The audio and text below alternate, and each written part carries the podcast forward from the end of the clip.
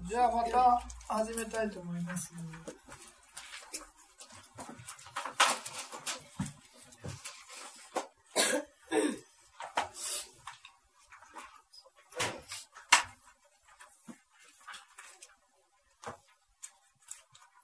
じゃあまあ、えー、77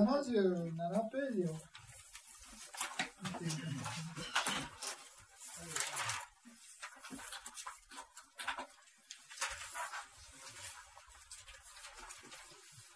これはあのまあ悟り、まあ、下脱って言えば、まあ、一つは一つなんですけれども、まあ、無常とか空とか無我とかね、まあ、そういうようなものを、えー、まあ、ヴィパサナ瞑想法でやっているうちに、その悟りの瞬間のね、心の流れとして、まあ、どういうものを観察してるかっていうかね、いうようなものに、えー、観察対象によって悟りの呼び方が変わってくるみたいな。そういうような分け方なんですね。別にこれはあの特にあのあまり気にする必要はないですけれども、まず、まあ、無常というものをね、えー、観察して、対象として観察して、まあ、その瞑想するということをね、えー、無常随感というふうに 無常随感ですね。無常随感。で、えその無常随感によって悟りの心が生じれば、無双下脱っていうふうな言い方をします。で、この層っていうのは何かっていうと、この上と上層とかね、まあ画像とか、まあそういう、まああのあ無常ですからね、上層ですね。上層がないということですね。無常観察、上、常だ、常に変化しないようなものはないという層が、そういうものがないということで、無双下脱ですね。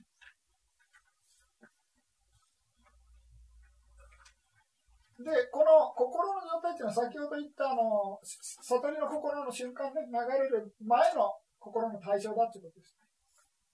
それで、まあ、この心にの対象によって悟ったから、ずっと悟るあの悟りの心を体験するたびに、同じこの無双下脱っていうのが生じるわけじゃないですね。そのためそのために変わればね、次回瞑想するときに苦を観察すれば、こっちの無眼下脱になって、で、さらにもう一遍やるときにやれ、無我を観察すれば、空下脱みたいな、いう感じで、まあ、その都度その都度対象が変わればね、そのたあの心の状態をこういう3つに分けてあの説明してるというだけです。で、次に空、空想ですね。っていうのを観,、えー、観察することを空随感ですね。で、次に、あの、それを無眼下脱みたいな呼び方します。まあ、この、割愛とかそういうようなの、まあ、願いがないみたいな表現するんですけどね。無眼下脱。で、次に今度は無我相を観察すると無我随感。で、空下脱。まあ、我っていうものがないみたいなね。我が空であるということで、空下脱。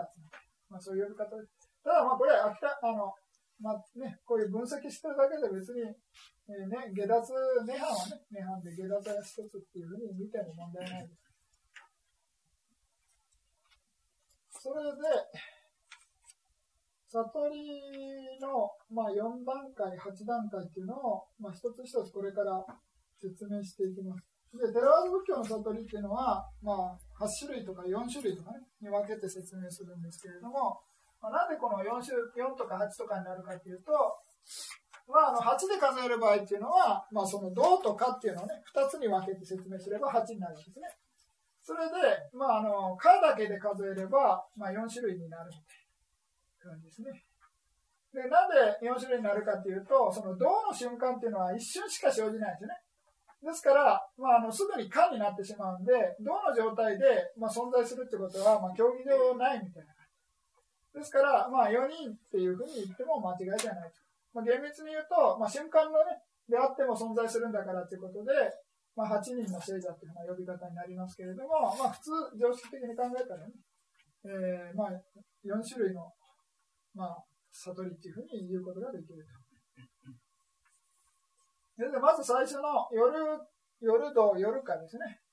の悟りっていうのは、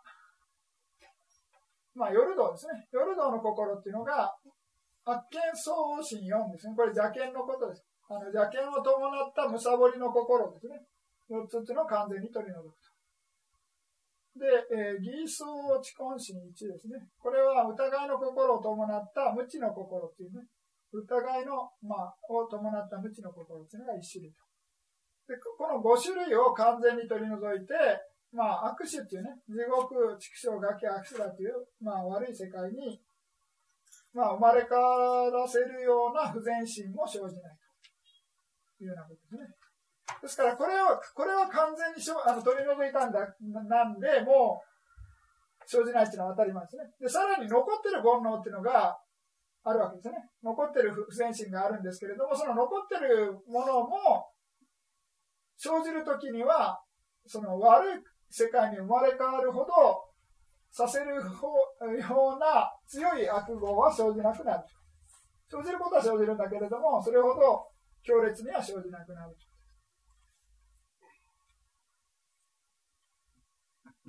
それでまあね、私が何度も言ってる通り、まあ、この誤解を破るようなね、心っていうのは、悪い世界に生まれ変わる原因原因になるっていうふうに言われるんですね。ですから、まあ、この理論上、悪い世界に生まれ変わらないような聖者っていうのは、まあ、当然その原因になるような行為をしないということですね。ですから、まあ、そういうようなことで、えー、まあその最初の段階に達すれば自然と誤解を守れるようになるっていうのは、まあ、この会社、ここから来るってことですね。ですから、まあ皆さんがね、頑張って私はもうずっとま、ね、まあ、守ってますっていうのは、それはあの、頑張って守ってるレベルで、その悟りのレベルとはちょっと微妙に違うということですね。ですから本当に悟ったら自然に守れて、絶対に破るようなことはなくなるっていうのが、この悟りの段階です。それで、まあ、夜道の、まあ、悟りとして、えー、高田教でね、どんなに不法律であっても、もうね、えー、7回目で涅槃に入るみたいなね、感じで説かれてますけれども、まあ、それが一番ですね。極七本社とかいう呼び方しますけれども、まあ、7回目で涅槃に入る。で、まあ、ここ、これ説明すると必ず、その、ま、前に悟ったらみたいな話が出てくるんですけれども、これはそう、その、そういう場合の説明してるだけで、あの違うし、あの説明は、他をね、が適用されるってことです。ですから当然、夜道にね、今根性で足して、頑張って次に一来道不言、荒かになる可能性もあるわけですね。ですから、ですが、まあ、根性で夜道になって生まれ変わった場合ですよね。まあ、その7回まで生まれ変わるのが最高であるということです。まあ当然、その7回行かなくてもね、あの、次のその2番とか3番になれば、もうもっと早く下脱するってことですね。あらかになるってことです。ですから、まあ最高、まあ悟った後、まあ7回目で、まあ、あらかになりますよと。それで、まあ2班に入る。あともう一つ概念があって、まあその、アナータピンデカとかね、えー、ウェサカっていう、まあ有名なね、在家の信者さんがいるんですけれども、その人たちは、その、一つ一つね、世界をこの一段一段登っていって、最後に下脱するみたいな、そういうような話があるんですね。ですから、そういうふうな段階になると、数が7回じゃ済まないんですよ。で、それどうやって計算するかっていうと、これ、翌回を7回っていうふうな数え方です。わかります何ページかな、えー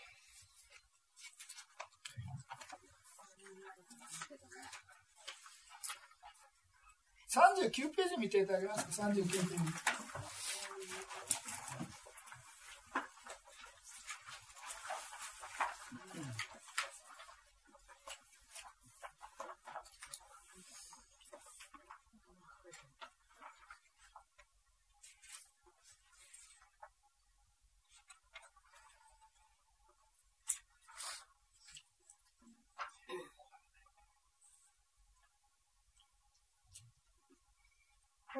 っていうのは、えー、テラード仏教のね、世界観っていう、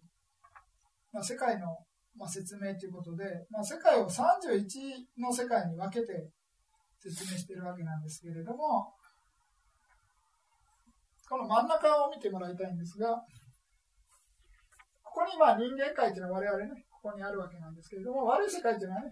この下の方っていうね、地獄がまあ、まあ、って、まあ、その、畜生とかガキとかアシュラとね、まあ、4つの悪い世界があるというふうに、まあ、言われてます。まあ、我々見えるのはね、畜生とか、まあ、動物とかね、昆虫とかいろいろ鳥とか、魚とか、そういうものですけれども、それ以外でも我々見えない、ね、世界のものがあるんで。で、次にこの人間界というのは我々ですね。で、そこから上の世界というのは6段階です。1、2、3、4、5、6。この、なんか、大丈夫6段階あるんですけど、これ七億回全種値って書いてますけど、人間入れて7段階ということですね。それで、まあこの6段階、7回目になると、今度は、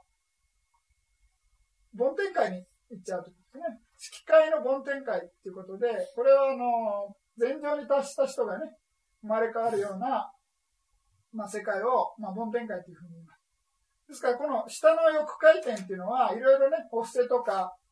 えー、まあ、良いことをしてね、戒律を守ったり、お布施したりとかね、まあ、普通のべ普通に瞑想したりとかね、えー、して、えー、功徳を積んでいくような世界っていうのがこの欲界です。で、この色界っていうのは前上に達しないとね、生まれ変わらないような世界です。それで、えー、まあ、一段ずつ登っていって、まあ、7番目になるところの梵天に入ってくるんで、梵天の場合は数数えないみたいな感じなんですね。ですから、まあ、先ほど言ったアナータ・ビンディカとかウェサカっていうのは、この一個一個ね、一段一段登っていって、最後に下脱するみたいな感じです。ですから、欲回を7回みたいな数え方すれば、それも、まあ、つじつま合うみたいな感じですね。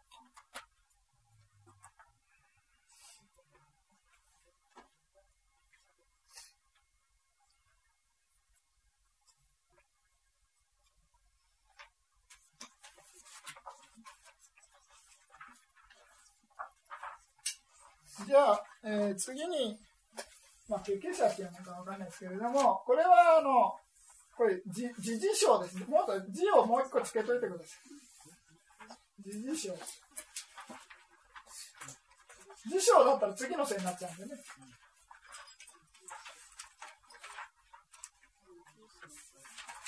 ですから、この2番っていうのが、次の次のせいからってことですね。この根性ですよね。根性っていうのが今あるわけですね。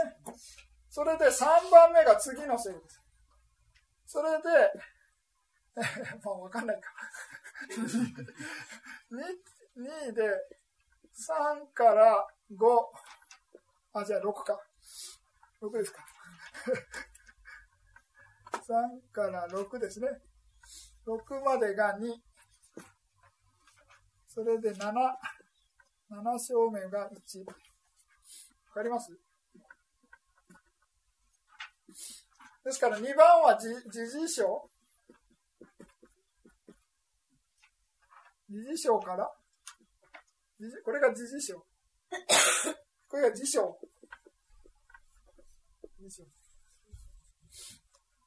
わかります？わからなかったら気にしないでください。根性、次のせは辞書。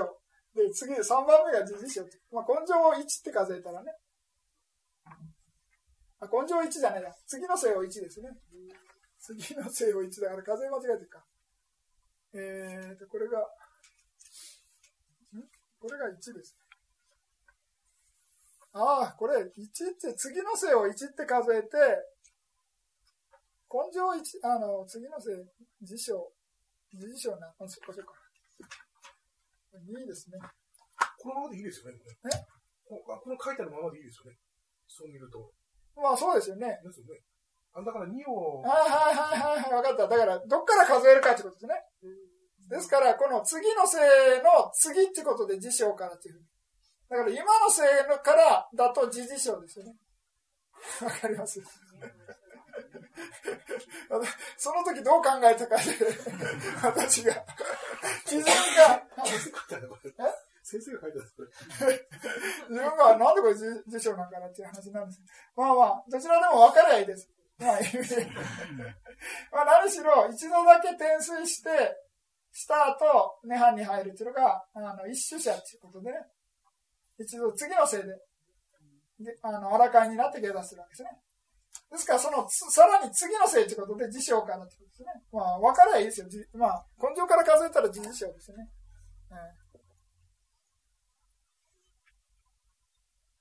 まあ、これがまあ3種類に分けられてるということですね、夜道。まあ、夜、夜道、まあ、夜かで亡くなったってことですね。ですから、根性では夜か止まりの人の説明です。これはね。で次にこの一来道ですね。一来道が、まあ、根性で、まあ、一来道になって、で、まあ、後で下脱するということなんですけれども、まあ、普通は一来というのはどういう意味かって、一度戻ってくるというです。一度戻ってくるという意味ですから、まあ、本来の意味っていうのは、この5番です。まあ、この人間界で、まあ、一来化となって、まあ、その後天界に生まれて、それで、えー、また人間界に戻ってくるみたいな。そういうような数、あの、ことで、まあ、5番が本来の意味なんですけれども、まあ、そう、もっとね、分析していくと、まあ、この人間界で一覧界になって、また今度は人間界にまた戻ってくる。天界に転送、転生しないで、また人間界に戻ってくる感じですね。それが一番。で、次にこの人間界でまあ一来化となって、今度は天界に行った先で、涅槃に入ると。いうようなことですね。で、今度は天界で一来化となって、またそのそのまま天界に生まれ変わって、もう一度生まれ変わって涅槃に入る。で、今度は天界で一来化となって、人間に戻ってきて、涅槃に入る。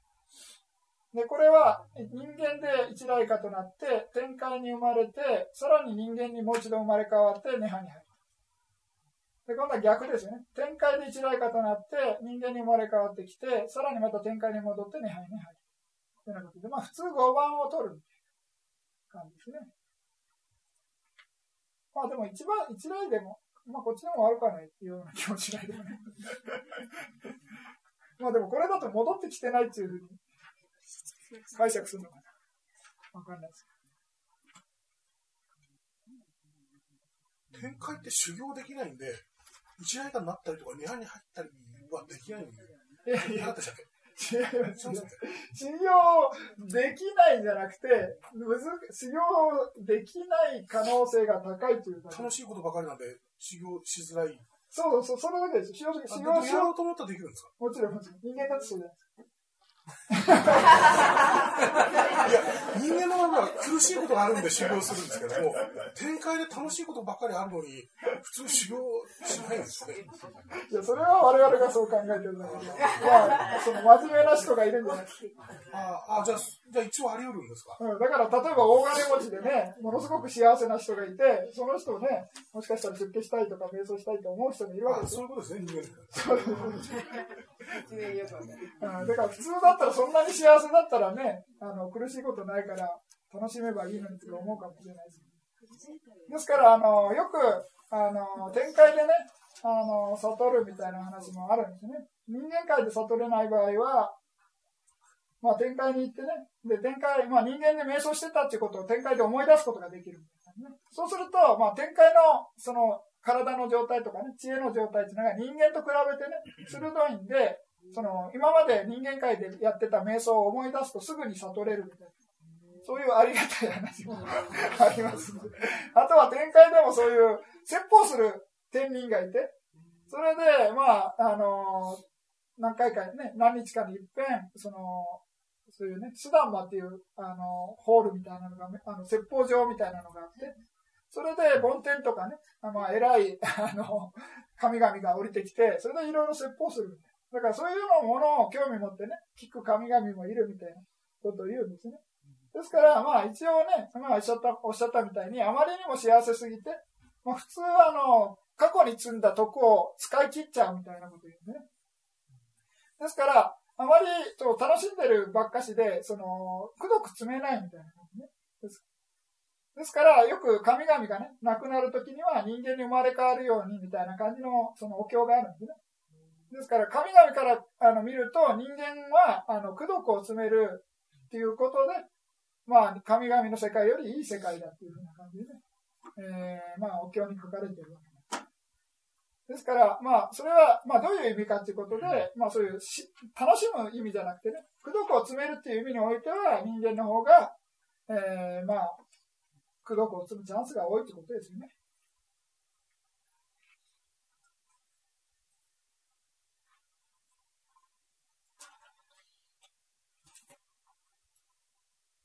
もう今日の名前忘れましたけど。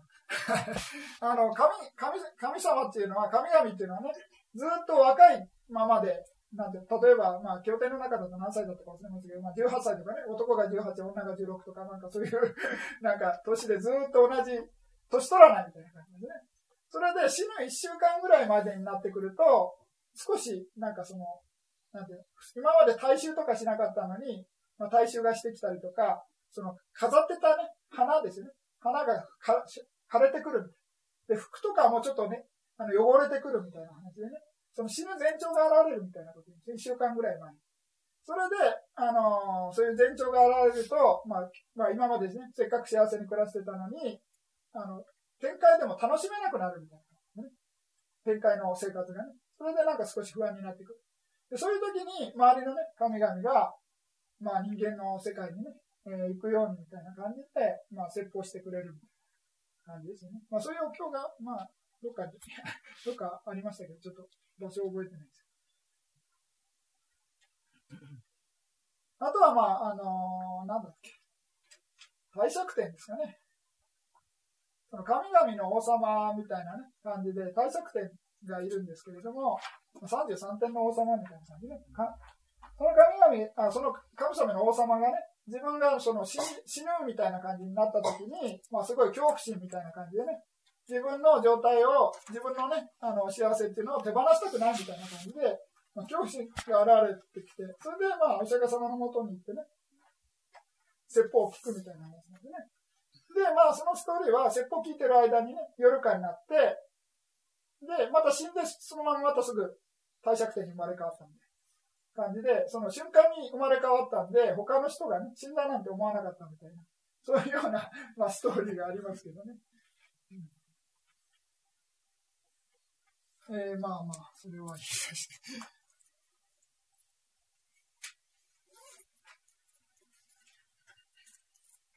次に、今度は不言化で。不言化っていうのは、もう戻ってこない意味ですね。先ほどは一来ですね。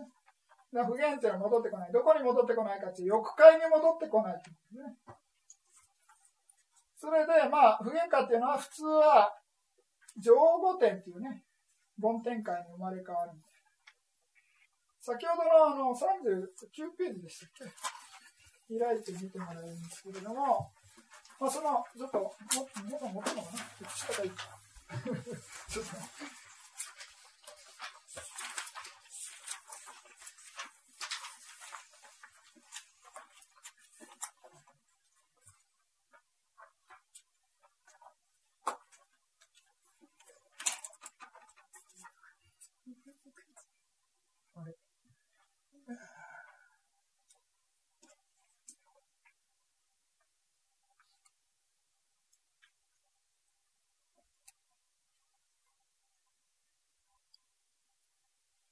の、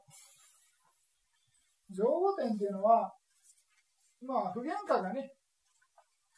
まあ、もし人間で不言化になった場合は、生まれ変わる先っていうのは、この上五点の5段階の世界。まあ、世界でいうと、この第五禅上の世界っていうふうに言われてます。まあ、これ、ここから上が第五禅上。効果点とか無双無常点とか上五点。これ同じ第五禅上。それで、ここ数字書いてるんですけど、これは何かというと、寿命なんですね。で、この線っていうのは線歳じゃなくて あの、一つ、一っていうのが、まあ、この、例えば、銀河系だったらね、銀河系が、まあ、滅、まあ、その宇宙ですよね。宇宙が生じては滅する、まあ、宇宙の寿命ですよね。宇宙が崩壊するまでの間を1って数える。で、また次の宇宙ができて崩壊するまでを2って数えるんですね。ですから、その1000の宇宙が消滅する間、長い寿命がある。2000とかね、3000とか。あ、まあ3000ないか、4000ですね。8000、1万6000というような感じで、まあ寿命が長くなっていく。それで、まあこの、自分の心とか精進とか念とか情とか絵の力によって、まあ生まれ変わる先が変わってくるっていう説明もまずあるんですね。この、ご力の差によって、まあ瞑想するときのね、自分の力の何が主になってるかっていうことによって、生まれ変わる先がね、芯が強かったら、不捨点とかね、精進が強かったら、無熱点とか、まあ、そんな感じで変わってくる感じですね。まあ、そういう説明もあります。それで、えー、まあ、この説明を置いといて、こちらの、77ページの、ね、説明ですと、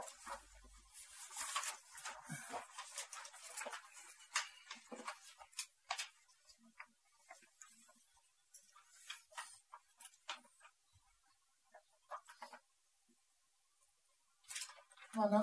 77ページの1番ですね。1番っていうのは、まあ、転生した、まあ、上五点の寿命の前半で、あらかになる。不限界ですね。ですから、まあ、例えば一番下の上五点ですと、まあ、千、千世界の寿命があるわけですね。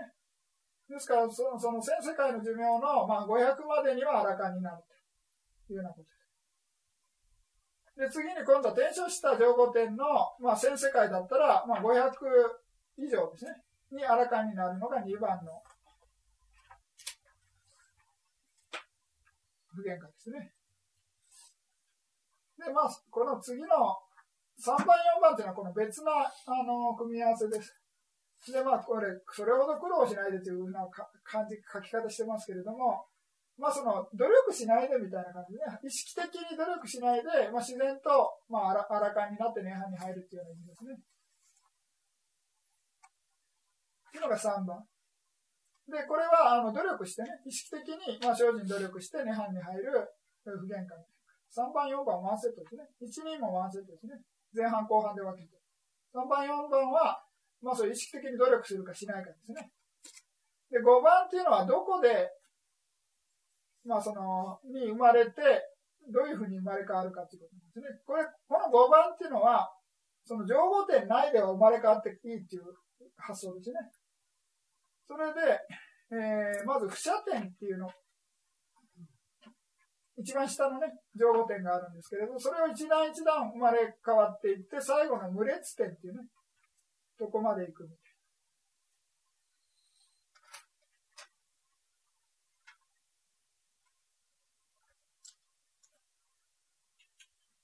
それで次に今度は、えー、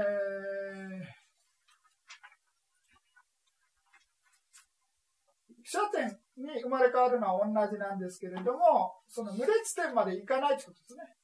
ですから、全検点まで生まれ変わっていく感じですね。まあ、それがこの2番目ですね。それで今度は、今度はまた別なやつで、今度は、まあ人間で、まあ不限界になったら、いきなり、この一あの上五点に生まれ変わって一段一段上がっていかないで、もう最初から一番上の無列点に生まれ変わって涅槃に入るというのがこれですね。で、次に今度は、えー、まあこの人間界、まあ欲界ですね。欲界から死んで、上五点の下の4段階の世界のどっかで生まれて、で、生まれ変わらないで涅槃に入る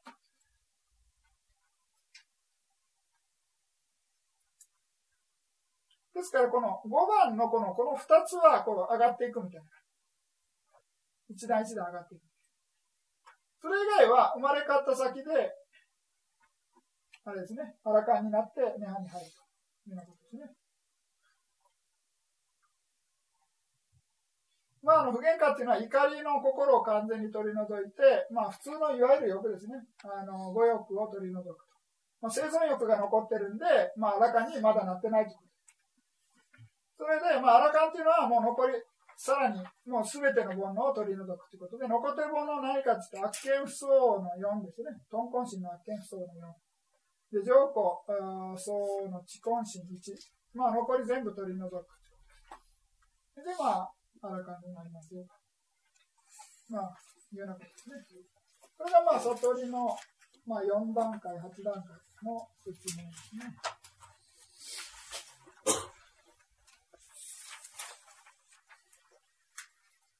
それで、この A 下脱とか、区分下脱っていう説明が、ちょっと難しいんですけれども、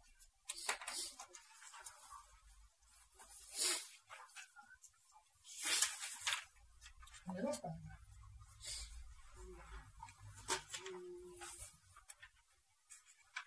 まあ、いろいろな表現があるんですけれども、その禅情なしで悟ったような人を、平下脱みたいないうふうに呼ぶんですね。まあ、知恵によって下脱してるみたいな感じね。で、英下脱みたいな感じです。それで、まあ、空分下脱っていうのは何かというと、まあ、求善情ですね。まあ、滅人情って言って、まあ、心がストップするようなね、まあ、そういうような、えー、下脱まで達してる、あの、前情まで入ることができるような人を、区分下脱者。まあ、何しろ前情を全てマスターした上で、あの、アラカンになった人っていうのを区分下脱者。で、こちらの人は、あの、営業脱者の場合は、まあ、その、前情に達してないっていうふうに、まあ、計算、あの、解釈することもできるし、この無式改善所に入ってないというような解釈の仕方もするんですね。まあ、だからこれ、ちょっと分かりづらいんですけれども、まあ、何しろ、えー、まあ、知恵がね、えー、メインでやった人で、まあ、すべての前情には達してない人を、英下脱っていうふうに呼ぶというようなことです。区分下脱の場合は、こう、すべてマスターしてるみたいな感じですね。前情をね、マスターした上で、完全に悟った人を、区分下脱っていうふうに別人情が入るってことは、うちはもう不喧嘩の人しかダメですよね。そうです、これ、荒川のことを言ってるんですよ。区分下脱。うん。で、区分下脱者の方は不喧嘩しかありえないですよね。別人情が入るんであれば。そうですね、はい。ね、だからまあ、これ多分、荒川のことを説明してると思いますけどね、区分下脱っていうのね。はい。それで、えー、まあ、真がね、ベースとなって、修行する人っていうのをしあの随心業者とかいうふうに呼びます。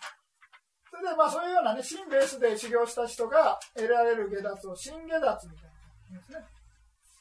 それでまあそういうような真下脱に達した人っていうのは、まあ最後にあらかになれば英下脱者みたいな感じ。ですから真下脱の段階っていうのは、まあ夜、夜、まあ夜からね、えー、不言ぐらいまでを真下脱って感じですね。で、同じく、今度は、えー、まあ、知恵によってね、知恵ベースでやるような人っていうのが、まあ、こちらの随法業者っていうふうに言って、まあ、そういう人が悟ったら、まあ、その夜道とかね、一来道、無限道っていうのが、検、検討者ですかね。それで、まあ、その人が荒かになれば、営業脱者みたいな感じで言うんですね。そこでテキストに載ってないってことですか？載ってないです。あ、サービスしてます。いらないかもしれないです。まあこれ、なんでこれ私入れなかったかっていうと、えらい複雑なんですよね。それでテキストによって説明が違うんですよ。だからせつあの、意味の定義の説明が、あの、はっきりしてないものって説明すると面倒、あの、他ではこう書いてたみたいな話になるじゃないですか。だから、わざと入れなかった。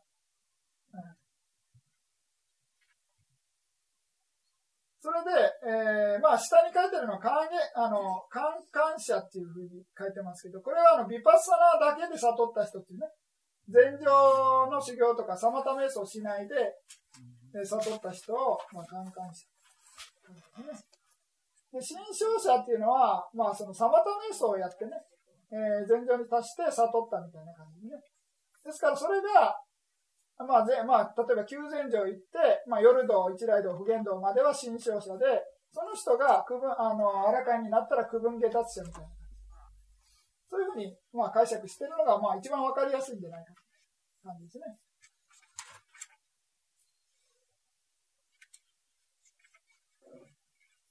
ですから、この新下脱も、まあ、その、随心業者も随法業者も、これ前情関係なしに修行していって、映画脱者になる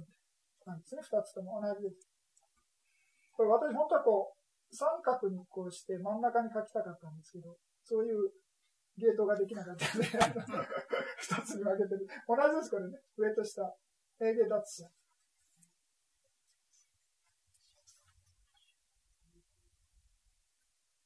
それで、まあこれ下に、その、滅人とかね、えー、遮断とかいう言い方するんですね、この、この5つのことを。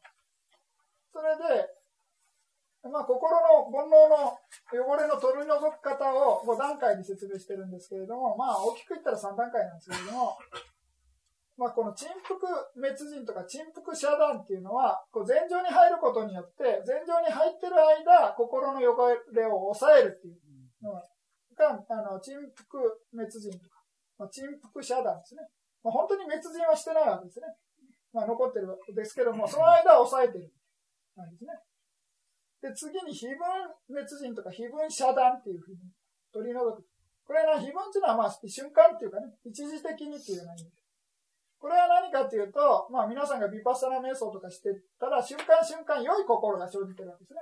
ですからビ、パッサナ瞑想の気づきの瞬間瞬間の間っていうのは悪い心がを瞬間瞬間取り除いてるみたいな表現です。ですから、まあ例えば電気つけたら電気赤暗いの取り除かれますよね。暗闇がなくなる。でも電気消したらまた暗暗くなるわけです。ですからそれと同じように皆さんに気づきがあれば、暗闇が取り除かれてね、えー、良い心が生じてるでも、まあ気づきがなくなったら暗くなってて、まあ悪い心が生じてるですね。ですから、まあその瞬間瞬間、あの、一時的に、まあそういう取り除いてる、悪い心を取り除いてるということで、まあ非分遮断とかね、非分滅人っていうのは呼び方してます。で、その3番から5番までは、まあ悟りのことですね。本当の悟りです。で、これは商談遮断とかね、商談滅人ということで、まあ同心って言ってね、先ほど説明しましたけれども、まあその潜在的なね、随眠煩悩を取り除く。瞬間の心地の商談遮断とか、商談滅人。で、次に安息遮断とか安息滅人っていうのはかの心ですね。まあですから、この銅の心が生じたらすぐにかの心が生じるんで、まあまあほとんど同時ですよね。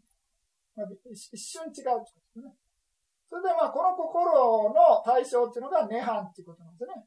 ですからそれを、まあ、出離遮断とか、出離滅輪、あ出離、滅人とか、ふな呼び方します。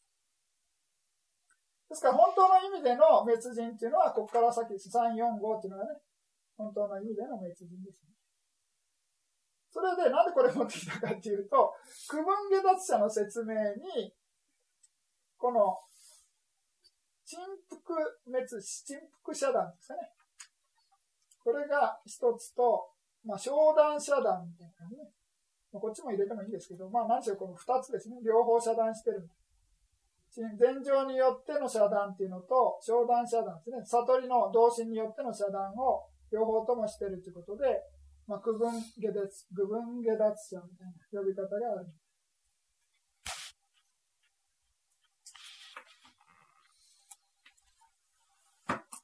あと、ここには書いてないんですけど、英下脱者とか新下脱者って表現もあるんですね。心によって下脱するみたいな。で、心によって下脱するっていうのと、区分下脱がイコールの場合は、完全にイコール。区分下脱ね。と新下脱がイコール。それで、まあ、用語によっては、あの、英下脱者を代表として、サーリプッタ尊者を英下脱者。で、新下脱者を、まあ、モーカラーナ尊者を新下脱者みたいな表現もする。でも、サーリプッタ尊者も前場に達してて、まあ、多分、本来さ、っき説明した意味においては区分下脱者のはずなんですね。でもまあ意味、別な意味で使う場合っていうね、知恵第一っていうことでね、サーリプッタ尊者を英下脱者。ですから知恵っていうのが大あの力となって、アラカンになったということでね、英下脱者。で、新下脱者の場合は、先ほどのね、その心の前情が、あの、集中力っていうね、前情の力が、まあ、引っ張っていってね、情の力ですね。情の力が引っ張っていって悟った場合っていうのを、その心下脱者っていう、心の下脱者ってね、心下脱者っていうふうな呼ぶ場合があります。あとはまあ両方ね、併記してね、まあ、英下脱、心下脱を得たみたいな感じで、もう書く場合もあるんですね。ですから、この下脱の説明はいろいろ、あの、文脈によってね、ちょっと違うんで、難しい、いや難しいですね。ただまあ、この今言った説明が、まあ、シンプルで分かりやすいんじゃないかと思います。ですから、まあ、心がね、えー、中心となって修行して、悟ると心下脱。で、それで、その人が、まあ、そのまま頑張って、あらかんになれば、英語脱者。同じく、知恵がね、こう、が中心となって修行すると、随法業者で、まあ、その人がね、夜道、一来道、普賢道の場合は、検討者ですね。で、その人があらかになれば、また同じく、権下脱。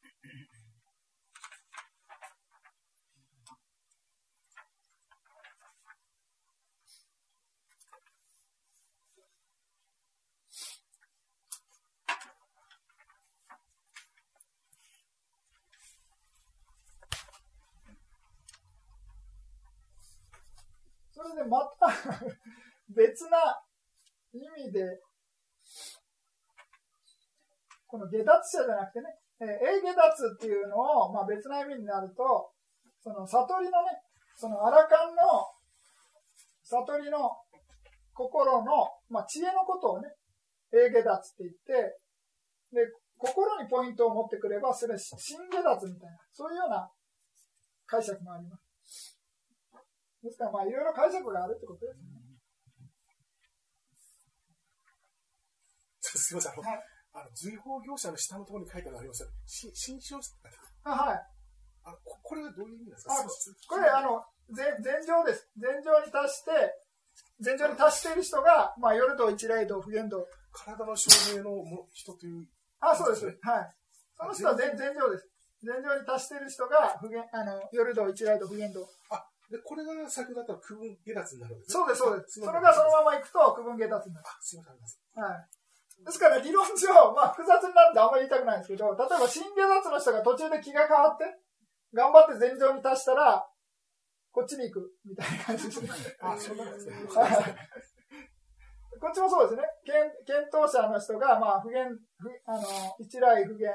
違う、夜道一来不言の人がね、になるわけですね。で、この途中で、急前上マスターしたら、マスターした上であらかになれば区分下脱。あの、そうです。一番下に書いてあるのは、あの、はい、それは？これは、あの、ビパッサナだけですね。で、悟った人っていうのを、えーとビパサナだけで修行してる人、サマタメイソやらないで。あ、それちょっとあの、はい、漢字は？あ、漢、漢、漢。漢って感想の漢ですか？そうそうそうそう、はい。あ、漢、漢、各社？はい。あ、はい、これはビパサナだけで。ビパサナだけで修行してる人っていうことですあ、ななんで乾くっていう字なんですかね？すみません、つまんないや、あの、前上の湿り気がないとかいう意味じゃなかったですよ、多分。はい、なんで湿り気になるのかもしれないです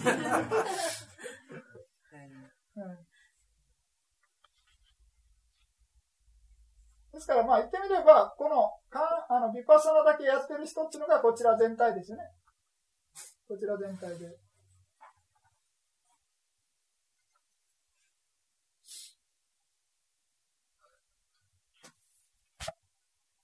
じゃあ、これは、あの、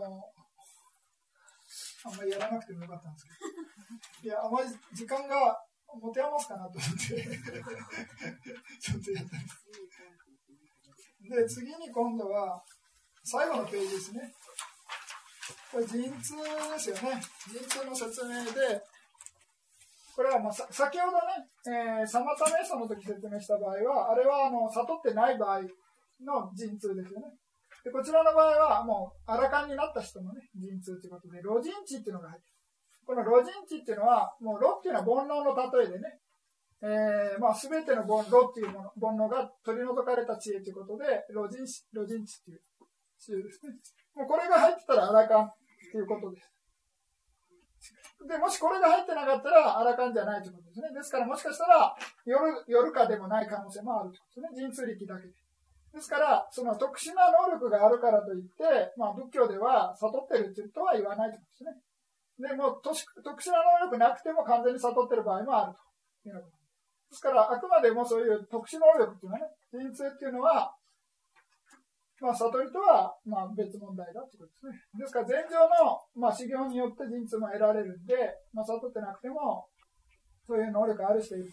まあ、代表的な例で言うと、デーバタッタっていうね、えー、お釈迦様の弟子の中で、まあ、その人は悟ってなかったんですけれども、実持ってたみたいなんですね。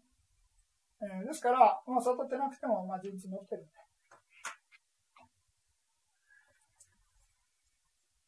で。あと、まあ、その、まあ、過去を知るね、知恵ですね。祝十随年知と。で、天元知、まあ、神の目のように見るみたいな感じで。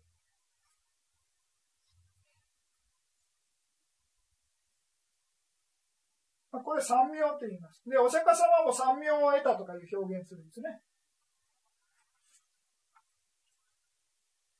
で、まあよくなんかミャンマーのお坊さんでね、この三名が得られますようにみたいな感じで、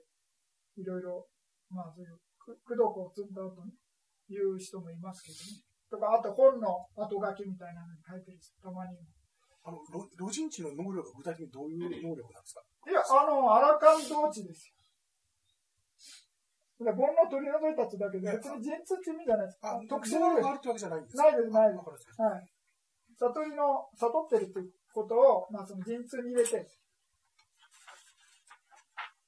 ですから、6陣痛、まあ、8陣痛の中に、その感知ってね、あの、ビパッサナニャーナっていうのも入れる場合なんですね。それも、まあ、悟りの知恵みたいな感じですね。ですから、普通のあの陣痛力じゃないで今度は6陣痛っていうのは5陣痛プラスロ陣痛、ロ陣痛ってね、えー、まあ、その、先ほどのロ陣地と同じですよね。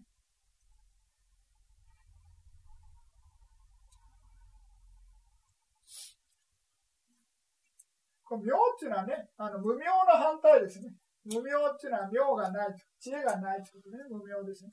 妙っていうのは知恵があると。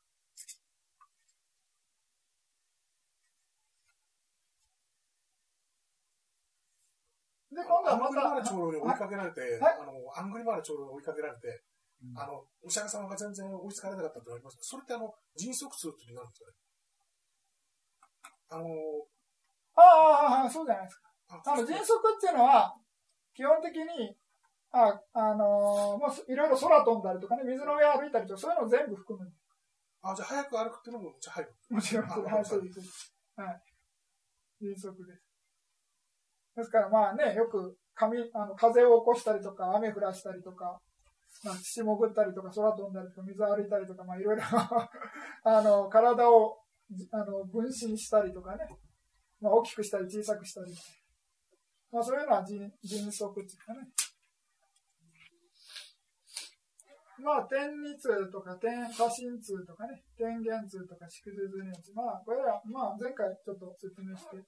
まあ、いろいろな特殊な能力ですね。で、次に、無ゲゲド、えー、無ゲゲっていうのはパティッサンビタパッタ。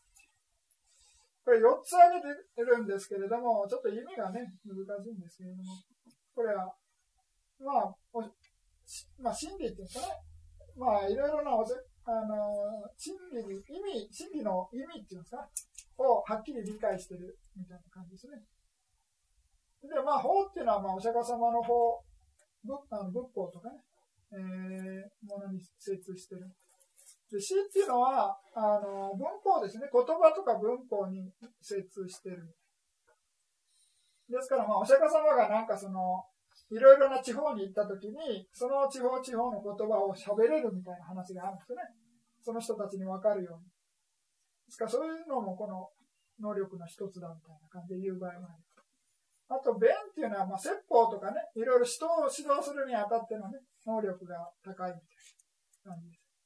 ですから、まあ、これは、あの、お釈迦様の時代とかね、こういう能力、悟った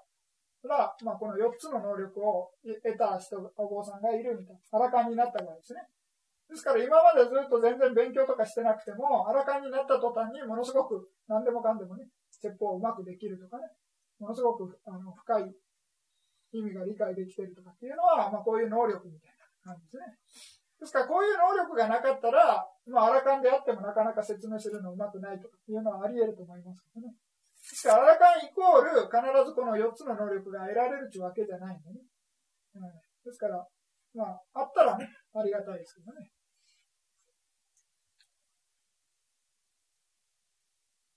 まあ、これがまあ一応、あの、能力の説明で、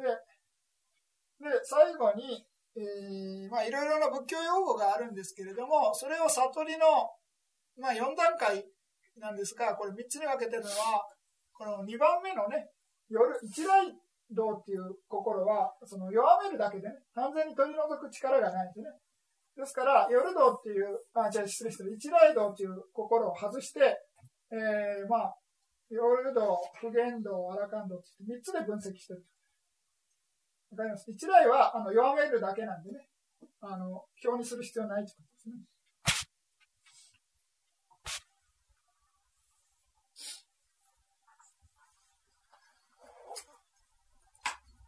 休憩しましょうか。10分ほど休憩して。